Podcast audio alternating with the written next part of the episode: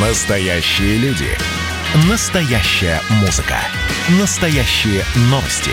Радио «Комсомольская правда». Радио про настоящее. 97,2 FM. эм. Только у нас. Здравствуйте, дорогие друзья, «Комсомольская правда». Меня зовут Евгений Беляков, э, и сейчас у нас интервью с председателем Банка России Эльвирой Набиулиной. Эльвира Сахибзадовна, здравствуйте. Здравствуйте. Да, спасибо, что вы пришли. У вас такой очень насыщенный график. Спасибо, что пригласили. Да, смогли уделить время для нашей э, такой самой народной аудитории. А, Поэтому э, и вопросы у меня тоже будут народные. Естественно, начну с самого больного, наверное, сейчас, потому что ну, инфляция у нас растет э, и в некоторых сегментах, и в самом таком больном сегменте, как э, продукты питания. Это тоже э, такой важный э, фактор. Вот что происходит? То есть можете ли достаточно просто, может быть, объяснить, почему у нас растут цены? Почему вдруг они стали расти? Но инфляция – это всегда баланс спроса и предложения. Но я вот постараюсь пояснить как раз на примерах. Например, жилье. Да? Мы видим, что цены на жилье растут. А Почему они растут? Потому что у нас растет спрос, а, в том числе из-за льготных программ. Процентные ставки по ипотечным кредитам стали привлекательными. Второе, ставки по депозитам снизились в банках, и люди пытаются куда-то пристроить эти деньги, как они считают, наиболее выгодными. Кто-то идет на фондовый рынок, кто-то идет на рынок жилья, недвижимости, иногда покупает не просто жилье, чтобы жить, а инвестиционное жилье, так называемое, либо для того, чтобы сдавать в аренду, либо ожидая, что просто будет рост цен. А предложение строительства не поспевает, да? потому что есть э, цикл строительный, это занимает время, и в результате мы видим, что растут цены. И реально доступность жилья от этого может и не расти, потому что вот этот вот весь дисбаланс, так называемый спроса и предложения, о котором я говорила, он съедается ростом цен. А чем быстрее растут цены, тем... Тем, быстрее люди тем, да. еще пытаются быстрее приблизить эти покупки, потому что ждут, что рост цен А еще больше хотят растут. придержать. Да. И продавцы хотят придержать, и вот этот дисбаланс, он так срабатывает. Или туризм, посмотрите, туризм, да? Ограничения на международные поездки, и, естественно, люди стали больше ездить в этом году, ну, какие-то популярные туристические направления, хотя в прошлом году был спад. И э, вот цифра 2 триллиона рублей не потратили в прошлом году люди, которые они обычно тратили на международный туризм. Большие деньги. Часть из них пошла на другие покупки, может быть, часть сбережений, но часть и на внутренний туризм. И мы видим м, э, то, что не хватает номерного фонда гостиниц по туристическим а, определенным направлениям. Это быстро тоже нельзя сделать, цены растут. И вот это тоже дисбаланс спроса и предложения. И при этом туристические э, компании, даже не туристические, а вот гостиничный бизнес, не тоже побаиваются расширять резко этот номерной фонд, потому что если откроют границы, это может оказаться невостребованным, и уже будет дисбаланс спроса и предложений в другую сторону, да, могут цены начать падать. Ну, нам это выгоднее, как Да. потребителям. Потребителям выгоднее, но это может дестимулировать их потом дальше развивать. Если они не получают прибыль, а получат убытки, они не будут заинтересованы дальше развивать этот бизнес. Долгосрочно это... Ну вот это всегда баланс спроса и предложения. Поэтому это происходит... А если говорить вот не на примерах жилья и туризма, то у нас в целом Спрос действительно очень быстро восстановился. Предложение не успевает так быстро расти. Восстановился он почему? Вроде даже быстрее, чем восстановились доходы населения. Они же упали, да, вот и Да, да. м, восстанавливаются. Но люди стали брать кредит, потребительский кредит растет, чтобы вот эти вот покупки в ожидании роста цен осуществлять. И это, конечно, вот создает такое давление, на которое, для которое для Центрального банка очень важно, ну и для людей важно в целом. Почему растут э, тогда ну, цены, например, на продукты питания, на стройматериалы? Здесь тоже какие-то факторы да, сыграли? Там есть факторы внешние, да. Вот, например, возьмем зерно. Мы экспортер зерна, и выросли цены на внешних рынках. И экспортерам зерна выгоднее продать э, на экспорт, потому что прибыль там больше. И для того, чтобы выровнять прибыль, здесь они начинают, э, естественно, увеличивать э, цены. По металлопродукции то же самое происходит. эм, Влияние внешних цен – это то, что называется импортируемая инфляция. Но вот здесь правительство принимает э, меры, и хорошо, что переходит с таких административных мер к более рыночным механизмам регулирования, плавающий пошлин и так далее, чтобы выровнять э, вот эту ситуацию, связанную с давлением э, вне мировых цен. Потому что в мире инфляция тоже растет. Тоже растет. Да, кстати, в США там гигантские какие-то цифры, да, последний раз опубликовали. А что касается а, способов э, сбивания инфляции, вот вы уже, получается, такой на опережение практически два шага сделали по ключевой ставке, увеличили ее. А, какие-то еще шаги предполагаются? Но основной инструмент, с помощью которого влияет Центральный банк, это ключевая ставка, да, которая делает, скажем, повышение ключевой ставки, делает более привлекательными депозиты. Да? Кстати, вы видите, что оборот, оборотная сторона нашей мягкой денежно-кредитной политики это не только снижение ставок по кредитам, а, но да, и кстати. по депозитам. Да? И когда люди видят, что ставки по депозитам не покрывают инфляцию, они начинают искать, э, куда бы вложить деньги. Мы об этом говорили. А, э, но мы влияем через ключевую ставку, через то, как люди склонны либо брать кредит, либо, наоборот, сберегать в виде депозитов, и это влияет на цены, влияет на спрос. Ну, конечно, на инфляцию влияет, инфляция вот баланс спроса и предложения, мы влияем на спрос. Но э, на инфляцию можно влиять и создавая условия для того, чтобы предложение быстрее подстраивалось к спросу. То есть если у нас нет, например, барьеров для того, чтобы новые производители выходили на рынок, где растут цены там прибыль, и должен новый бизнес приходить, расширять производство, потому что он там может заработать. Но если есть какие-то барьеры, монополистический рынок, этого не происходит, и цены высокие. А в рыночной экономике туда должны приходить новые производители, соответственно, это будет снижать, конкуренция будет снижать цены. Поэтому конкуренция очень важна для снижения инфляции. Но это, к сожалению, да, в руках правительства. Вопрос, да. да, мы влияем на спрос, наши инструменты, все, что у нас есть в руках Центрального банка, это влияние на спрос. Вот э, ключевая ставка. А, наверное, несколько лет назад э, начались как раз вот э, активные разговоры о том, что а давайте мы снизим ставку до нуля. Ну вот как сделали во многих разных странах, тем самым стимулируем, накачаем экономику деньгами. Вот что бы случилось в том случае, если бы мы так поступили? Вот такое сослагательное наклонение. Да, если мы так поступили в нашей стране, то это привело бы к резкому росту инфляции, к резкому росту инфляции. Это к, насколько там? Вот какие сейчас 6%? Ну, это, тяжело, это мне тяжело гадать. Двузначные цифры, это угу. было бы двузначные цифры, не нынешние, ну, да. угу. не нынешние проценты. Это было, привело бы к большему давлению на курс валютный угу. безусловно. В сторону снижения его? В сторону-то снижения курса рубля, безусловно. Да, да. Потому что люди, э, видя, что растет инфляция, не сберегали бы в национальной валюте, начинали бы э, находить способы, где сберечь свои ну, покупательную да, способность, да, да. уходили бы в валюту. Это бы привело к серьезным, к серьезным изменениям финансовым и так далее. И достимулировало бы во многом и производителей делать инвестиции, потому что для инвестиций очень важен важна предсказуемость на долгосрочную перспективу. Не какие сейчас ставки, а какие они будут, какая будет инфляция в целом, какие будут ставки. Почему это делают в других странах да, и без последствий? Да? Вот, они вроде бы нулевые ставки, а инфляция не растет. Триллионами печатают. Да. А, при этом Э, инфляция, э, если будет инфляция расти, я уверена, что эти страны будут повышать ставки. И сейчас в мире как раз обсуждают, и многие э, на мировых рынках опасаются, что так как у них инфляция растет, они быстрее начнут повышать ставки. И для них это могут быть проблемы, потому что еще большие долги. А когда долги тогда вырастет стоимость обслуживания долга. Но, тем не менее, почему до сих пор этого не происходит? Одна пытаются объяснить все, хорошего объяснения нет, кстати. Вот если почитать, посмотреть, как они этот феномен пытаются объяснить у себя, очень разные объяснения. Объясняют и демографией, то, что старение населения, и тем, что теперь менее мощные профсоюзы, они не могут бороться за повышение заработной платы раньше, потому что при низкой безработице происходило повышение больше заработной платы, инфляция, а сейчас вот этот фактор ушел. А, еще одно объяснение, которое, мне кажется, тоже важно, это то, что у них инфляционные ожидания людей бизнеса, то, что называется на финансовом языке, заякорены.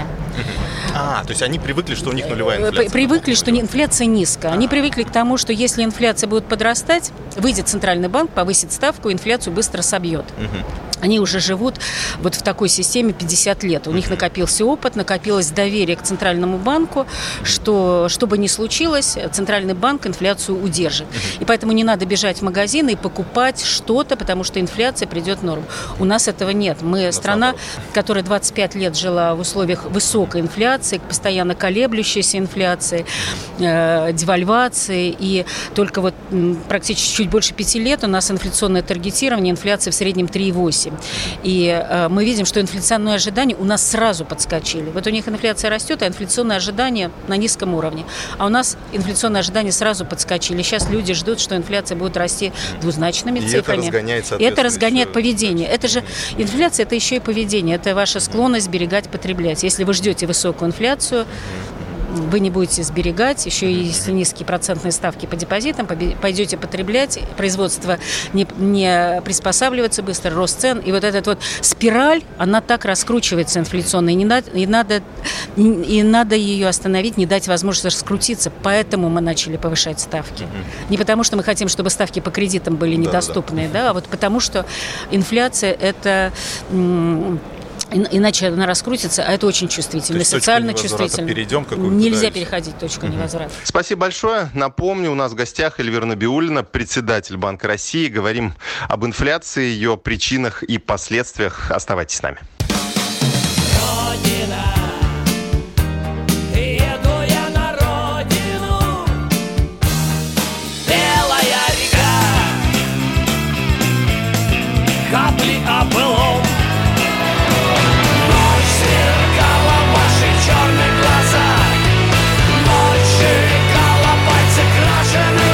«Комсомольская правда». Радио поколения ДДТ».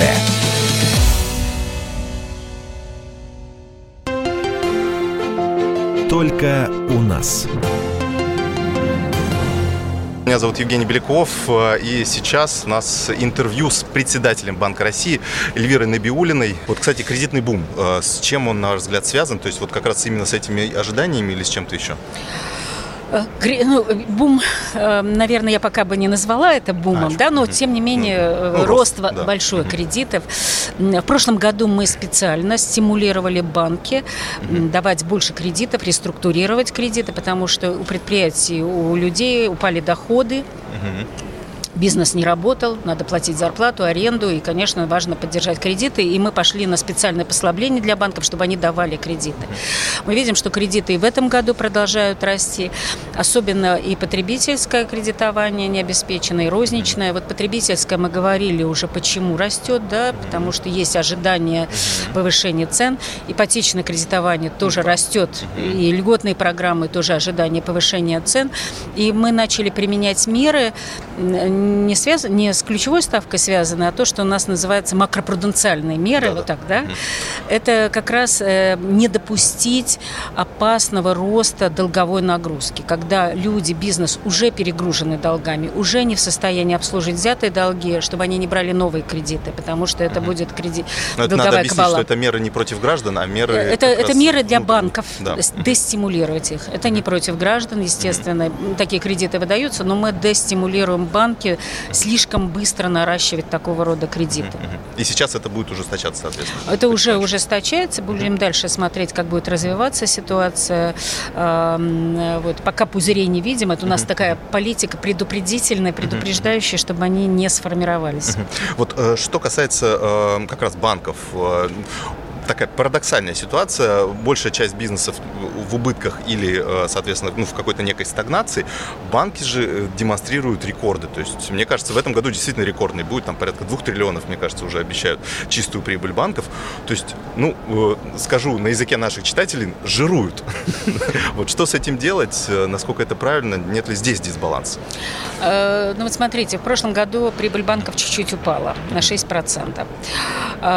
И мы разрешили не создавать резервы. Да? Вот они выдают кредиты, реструктурируют кредиты, должны были создавать резервы для того, чтобы покрыть эти риски, это бы уменьшало прибыль. Мы разрешили это не делать, потому что кризис должен э, должно расти кредитование.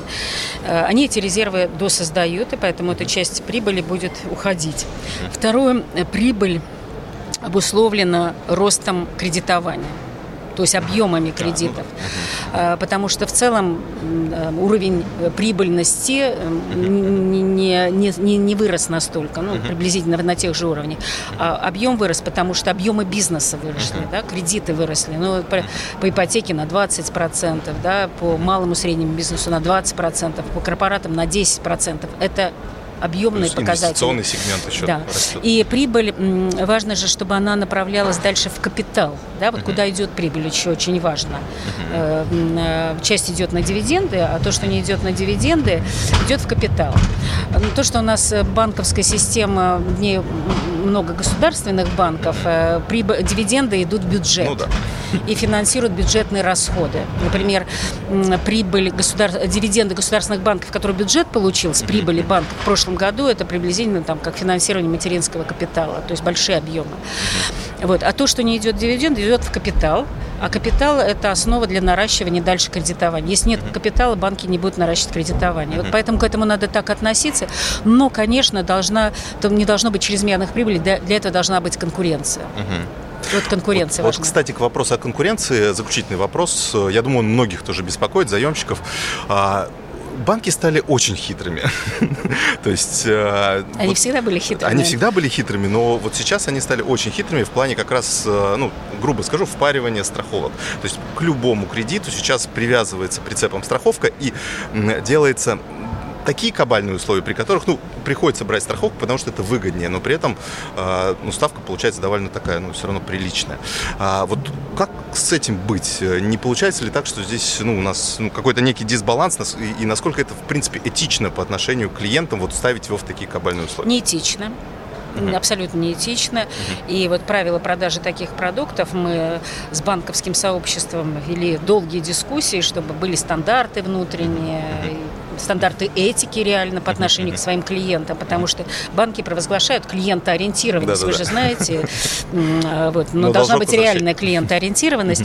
А, так как э, вот этого саморегуляции не произошло, мы поэтому и предложили изменения в законодательство, чтобы это отрегулировать, потому что э, мы тоже считаем такую практику неприемлемой, навязывание э, страховок.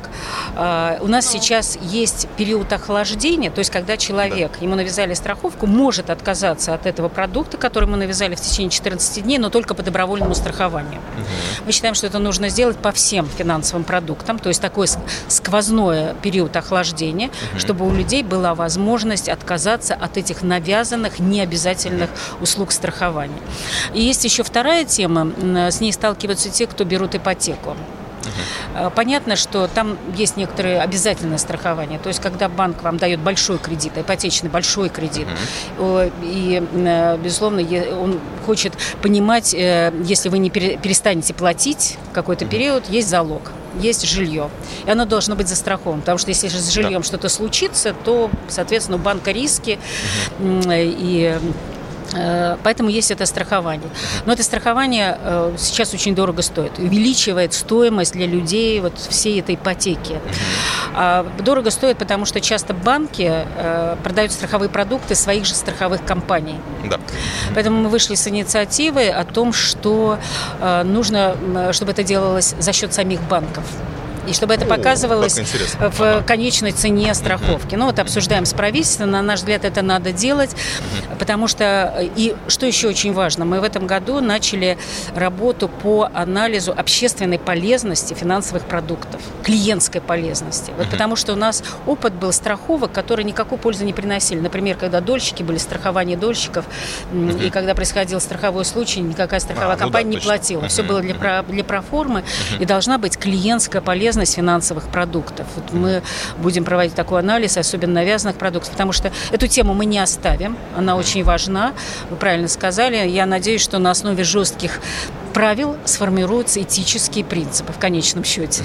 И то есть будет э, даже делаться так, что, например, ну сейчас они в договоре это банки прописывают, что если ты отказываешься от, от страховки в период охлаждения, то тогда, извини, но повышаем тебе ставочку на 2% годовых. То есть вот, вот эта лазейка это тоже надо будет убрана. Это надо разорвать, да. Угу. Эту, эту, эту вещь надо, конечно, разорвать. Супер, спасибо вам большое. Будем э, ждать э, этих законодательных изменений. Я думаю, 40 миллионов заемщиков будут вам только благодарны. спасибо вам большое. У нас спасибо. в гостях была Эльвира Набиулина, э, председатель Банка России. Спасибо вам большое. Только у нас.